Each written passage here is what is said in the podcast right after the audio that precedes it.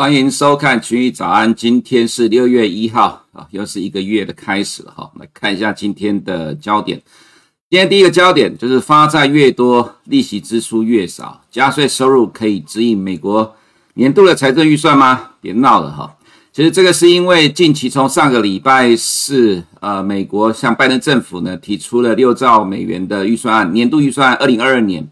那当然，其实，在礼拜五的时候呢，美国财政部也发布了一份绿皮书了哈，这里面提到详细提到了这六兆的预算案里面的内容，那包括税收来源是怎么样去支应哈。等一下我们会做个简单的说明。再是五月三十一号，美股休市了哈，所以今天凌晨收盘的呃美国金融市场大部分的公呃这个交易的资产都是在呃维持到上个礼拜五为止，在礼拜一是没有交易的。那今天凌晨开始有一些。呃，上面比如说期货的部分，像美股期货或者是原油等都开始在交易了。那市场呢，高度期待等待六月四号非农业就业人口。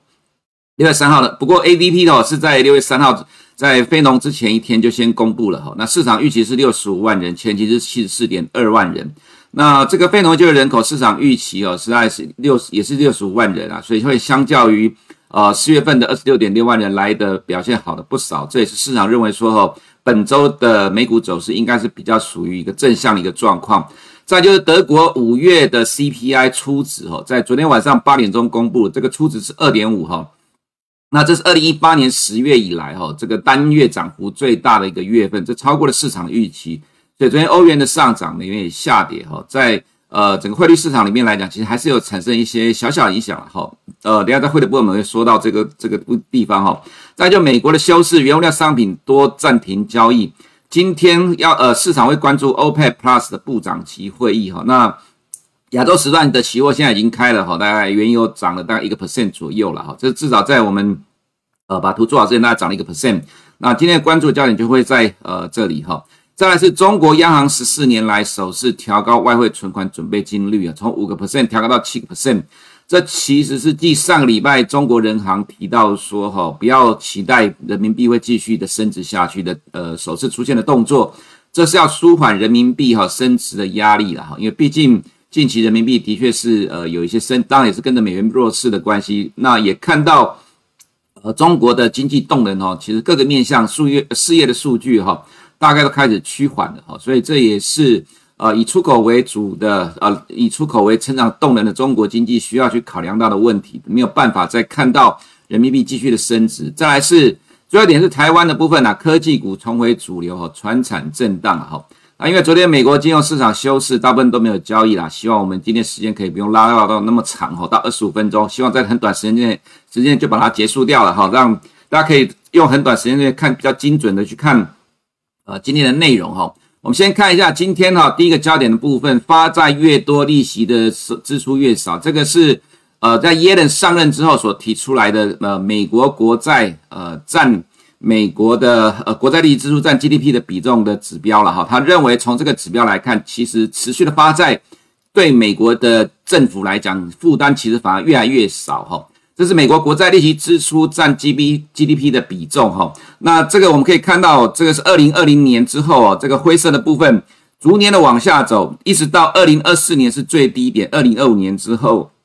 呃才会逐年的往上攀升的。这个意思就是说，随着去年哈美国爆发了新冠肺炎疫情之后，把美国的利呃 Fed 把美国的利率降到零哈，那现在呃降到零之后，零利率呢，美国政府发债的成本会越来越低。那发债成本越来越低哈，那随着呃过去所发的债哈陆陆续续的到期哈，不要忘了，其实到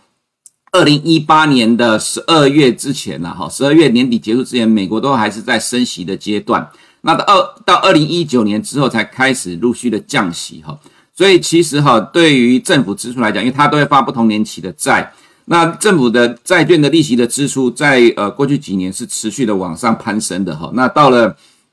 二零二零年之后才会随着利率降到零，再持续的往下滑。这是债务的利息占 GDP 的比重。所以在耶伦刚上任的时候就指出来说，哈，其实美国的债务到底有没有膨胀到政府无法负担？哈，要看的是这个指标。那这个指标，呃，很清楚的看到，其实未来几年债务利息占 GDP 比重是持续的下滑。所以美国现在来讲还可以持续的发债，继续的发债，不会造成什么太大的问题。美国政府如果不发债的话啦，就不叫美国哈。五月二十八号，财政部的绿皮书提到，加税计划十年税收三点六兆美元，也就是说，一年大概加税只能拿到三千六百亿美元。若拜登明年的预算是六兆美元，那这钱要从哪里来哦？你不发债，要怎么去支应这么庞大的年度财政支出呢？这是一个很奇怪的一个状况。光靠发债，呃，光靠加税是完全不可能支应美国的财政支出的哈。美国不是共产国家了，不像中国、越南，土地是政府持有，你要去拍卖资产、筹措财源，我看这个几率是很低的哈。所以，呃，近期的六兆美元财政预算案呢，是市场的焦点。不过，其实对于美股来讲，也只有涨了呃礼拜上个礼拜四五月二十七，上个礼拜五五月二十八两天而已，而且幅度也不大。那其实，在金融市场里面的部分来看呢，哈，其实反应也不大。那我们先看一下非农就业人口，昨天有提到了哈，那六月三号会先公布 ADP 了哈，其实市场还是高度的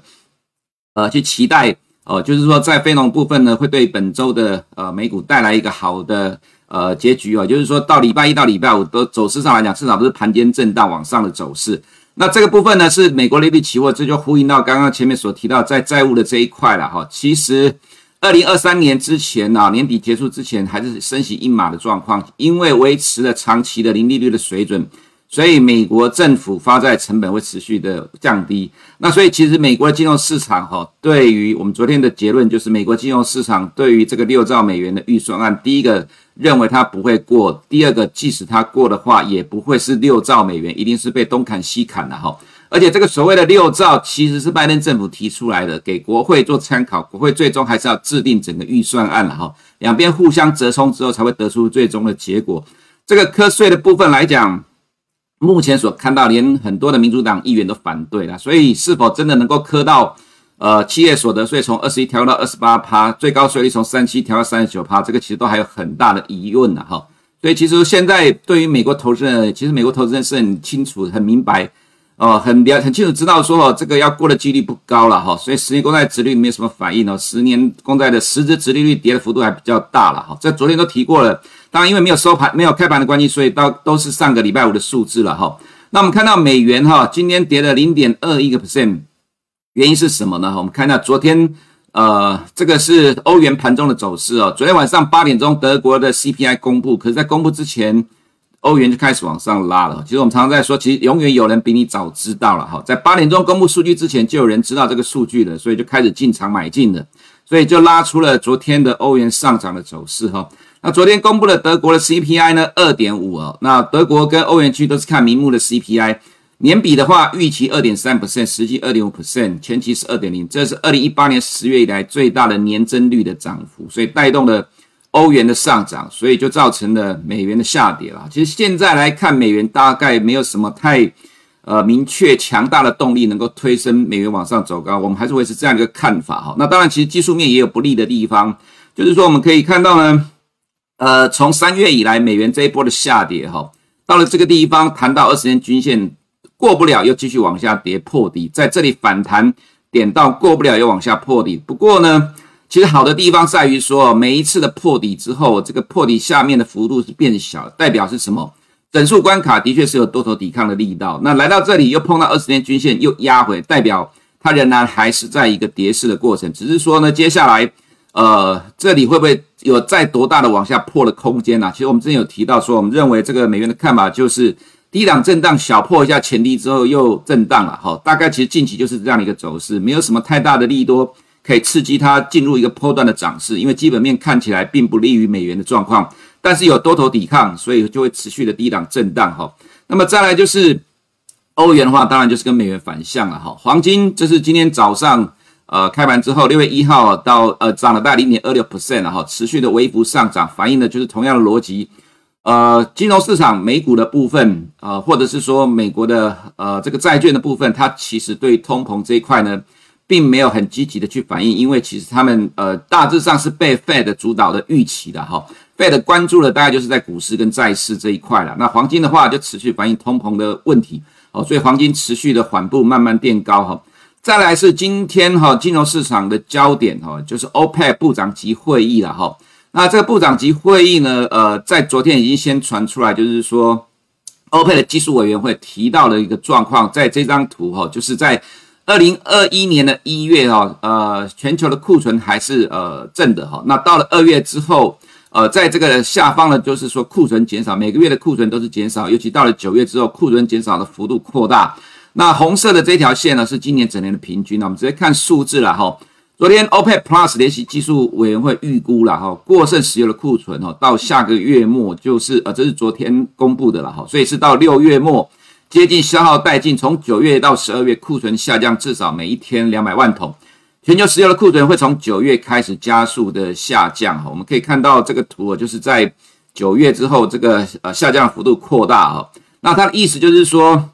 现在 OPEC 如 OPEC 如果不增产的话了，哈，下半年全球的原油供给会小于需求的状况，意思是还是持续的看好。油价上涨了，哈，那其实我们之前，呃，在油原油的看法其实维持没有什么太大的改变了，需求的上升，供给不变的情况之下，中长期原油的走势还是持续往上走高，只是在近期，像比如说这边的回档，呃，大概就是因为伊朗核谈判的问题看起来好像有有进展，我就跌下来，但是很快又因为供需的状况拉起来，其实伊朗的核谈判，我们认为不会有那么快有明显的进展，毕竟还有多方的势力在里面啊，所以现在。还是由供需的基本面在主导原油的走势哈。那再来就德国跟法国昨天小跌了。那其实昨天诶呃这个德美国没有开盘哈，没有开盘的话，我们看到道琼的期货粉色的这一条哈，它其实就是跟着呃亚洲市场跟着亚洲市场在走，或者到了下午欧洲时段跟着欧洲股市在走。那昨天欧洲股市呢，呃德国跌零点六四，呃法国跌零点五七。所以今天早上我们看到欧美的解盘都说，今天亚洲市场开盘会呃跟着昨天晚上的到今天凌晨的这个期货的下跌要，跟着跌哦。其实我们个人倒觉得也未必啦，因为毕竟美股没有开盘情况之下，就是跟着别的市场在走。那呃会有这样的解盘，当然是因为昨天晚上欧洲股市下跌的关系。今天早上还是要看各市场自己的状况了哈。那美股的话，因为昨天休市，所以这都是五月二十八号的资料，我们昨天都提过了哈。那没有变动，请各位自行的参参考哈。那在原物料的部分，呃，昨天呃晚上的夜盘呢，中国的夜盘的话，普遍都是小跌震荡的话，呃，小跌震荡的情况。铁矿砂的话，小涨了零点一个 percent。上海的热压，这是昨天盘前我们写的了哈。短线谈完后，还是要看中国官方的脸色。那呃，在夜盘就跌了二点六七个 percent 了哈。所以其实对于呃，这个中国的原物料价格哈，它去反映了短期啊，短期反映了拜登的六兆美元的预算之后，我们认为短线还是要进入震荡，不会像呃上个礼拜五的美股连涨两天了。我们认为可能接下来这一周，虽然说市场认为不会过，但是还是会有些买盘呃会去热衷期待这个部分，毕竟它总是市场炒作的题材。但是在原物料这一块，加上了中国的因素哈，我们还是强调在六兆美元美国的政府预算六兆美元没有过之前。中国仍然是原物料最大的需求国，所以中国的动作仍然还是会影响到原物料的走势哈。那再来就是玉米的部分跟呃黄豆，因为这也是休市没有交易了哈。那昨天有人在问到玉米期货的走势哈，我们维持呃之前的看法，就是从上个礼拜四五之后，我们看到一些 WSD 的数据哈，中期的基本面看起来现在开始转向比较保守了，所以对于玉米的价格走势来看，可能中期要变得比较偏向，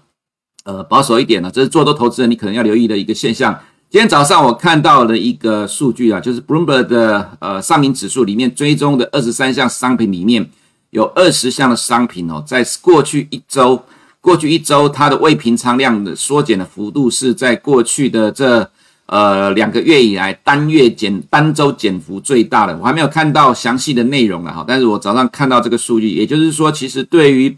国际的投资人而言，现在反而在原物料市场在普遍的减码。那这普遍减码到底看到的是什么？毕竟现在的通膨预期正在上升。那呃，另外还有就是拜登六兆美元的预算计划哈，那大家到底在担心什么？那可能很多人搞不清楚了。那我这里提供另外一个。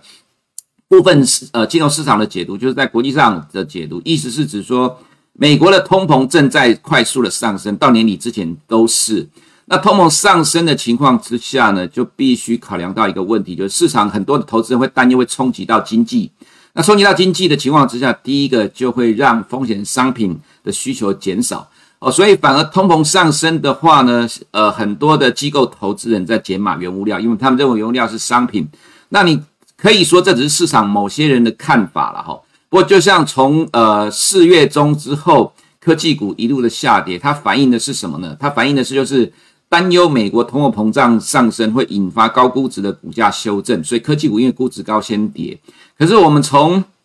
美国的历史上来看，其实我们之前都有分析过很多的状况了，在很多的 cycle 里面，其实即使是在通货膨胀上升的过程当中，科技股的涨幅还是远超过。呃，道琼成分股跟 S&P 五百的成分股，那当然是因为其实从去年以来到目前为止，科技股涨幅很大的关系，所以现在被拿来当做获利了结的借口。当然，它也造成了实质的下跌、波段的整理。所以现在很多的机构投资人认为，美国的通膨将快速上升，会冲击经济，所以先减码风险资产。原物料被当作是风险资产，这是部分人的解读。但是实际上，你可以从未平仓量的减少、单周减幅最大，也看到这样的情况了哈。所以这也是投资人在投资原物料的时候，其实多少要去考量的部分。部分人的动作会不会造成最后变成全市场一致性的动作？呃，你必须去观察，因为在这在金融市场其实常常会出现这种情况。只能说我们放在心里面观察这个部分，它现在会不会在未来的时间的发展里面演变成市场的共识呢？如果演变成市场共识，自然就会产生比较大的修正哈。这是在原物料的部分，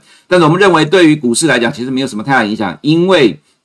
股市是抗通膨的工具之一了哈，在美国的历史上，尤其是在一九七零年到一九八零年代恶性通膨期间，美国股市在后期仍然是维持了大概五到八年的上涨哈，所以其实呃，股市对于通膨这一块而言，它仍然可以去抵抗通膨上升的压力哈，这是在原物料的部分哈，去反映到这样的情况。在在亚洲市场的动态，昨天外资在新市场呢，普遍有比较大的买超，当然也跟月底的状况有关的，也有可能也是为了六月开始之后，呃，对于五月的整理完，sell in May 的结束呢，开始布局六月的状况哈。那我们看到亚洲市场的部分，在港股的北水，呃，并没有什么明显的买超了哈，但是呃，这个情况其实我们觉得说哈，对于昨天的呃港股影响不大。原因是影响不大，是因为呃，在上周五的收盘，美股是上涨，所以礼拜一的港股它本来就会延续去反映这一块的部分。但是因为北水呃是呃就是说是小幅的卖超，因为不积极的关系哦，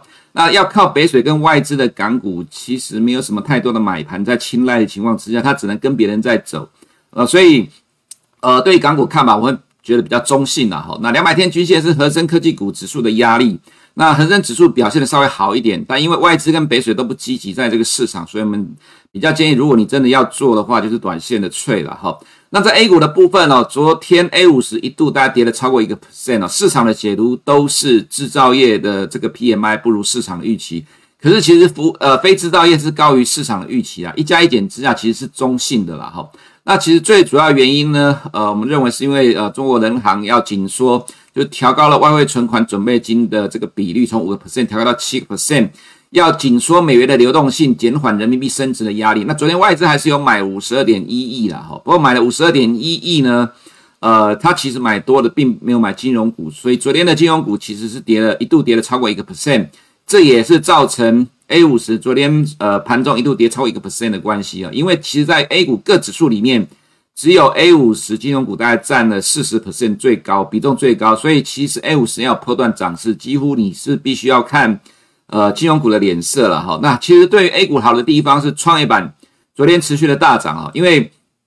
外内资并不是很积极在 A 股的大型股里面，所以你必须要期待这些呃内资呃玩中小型的指数啦，中小型的科技股。如果创业板能够持续的上涨哦，才会去创造出 A 五十补涨的空间。但是我们也看到金融股的弱势啊，所以一一正一负的情况之下，这样的互相拉扯哈，你还是要去留意金融股对 A 五十产生的负面的压力。所以多方我们仅呃只建议短线的 trade，我们还是一直强调这样的一个观点哈。其实对于 A 五十来看，短线的 trade 可能对投资人来讲会是比较安全的做法。台股的部分呢，昨天大涨了一点一七 percent，外资大幅买超一点呃一百三十一亿了哈。昨天我们有提到说，其实在四月三十号到五月十七号的这一段时间呢哈，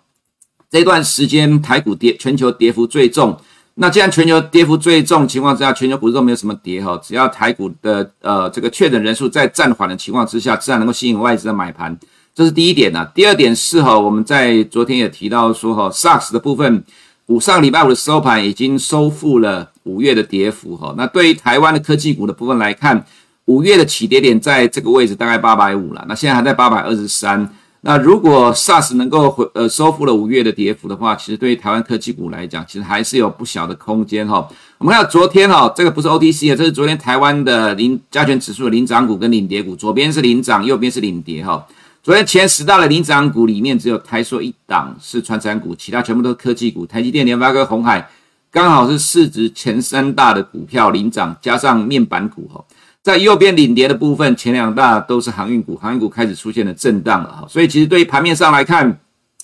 科技股虽然到昨天收盘哦，占成交量的比重大概是四十四 percent 左右，并没有到以前的高档，不过在盘面的结构来看，已经逐渐的、慢慢的，呃，趋向于是由科技股再次的取回发球权，成为市场引领市场上涨的主要的角色了哈，这是在盘面上所呈现出来的现象哈。那我们看到科技股的话，呃，就是刚才所提到的，因为 SARS 的关系带动了科技股的上涨。昨天我们有提到，虽然说有一些科技股的杂音哦，不过在呃美国的科技股持续往上走的情况之下，呃基本面的杂音股价一样会被拉起来。其实，在历史上一直都是如此，所以我们昨天也提到这样的状况。那昨天科技股指数大涨一点六 percent 哈。我们看台积电的本尊呐，哈，ADR 没有，就美股休市，本尊昨天涨了一点一九百分，但昨天又有一堆利益多传出来，像 AMD 下单等等之类，但是它其实是两年之后的事情了，只是两年之后的事情拿来炒，股价又涨得动，就代表市场的多头气氛对于科技股这一块，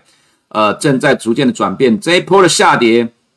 就是很多的杂音造成的下跌，那当然包括疫情的关系，现在市场对于科技股的气氛开始偏多了，联电也是一样的情况。那昨天有人在问面板跟友达，我们昨天已经回答了哈。那昨天就涨停板了哈。我们昨天有提到说，呃，虽然说市场有一点点杂音呐，不过这杂音也造成这一波修正完之后，现在市场杂音开始声音变小了。加上美国科技股在涨，有杂音也会被忽略掉，市场买盘会进来，呃，去拉抬台湾的落后补涨。昨天也的确出现了这样情况了哈。那联咏昨天也大涨五点七十 percent 开始补涨。现在对 TDDI 这个看法呢，市场有点转变了，下跌也有理由，上涨也有理由啦，反正都是同样一件事情。对于 T D I 的景气的看法，本来看坏，现在要看好，说没有影响，所以都弹上来了。基本上就是反映整个市场的气氛都变乐观了。那至于反而在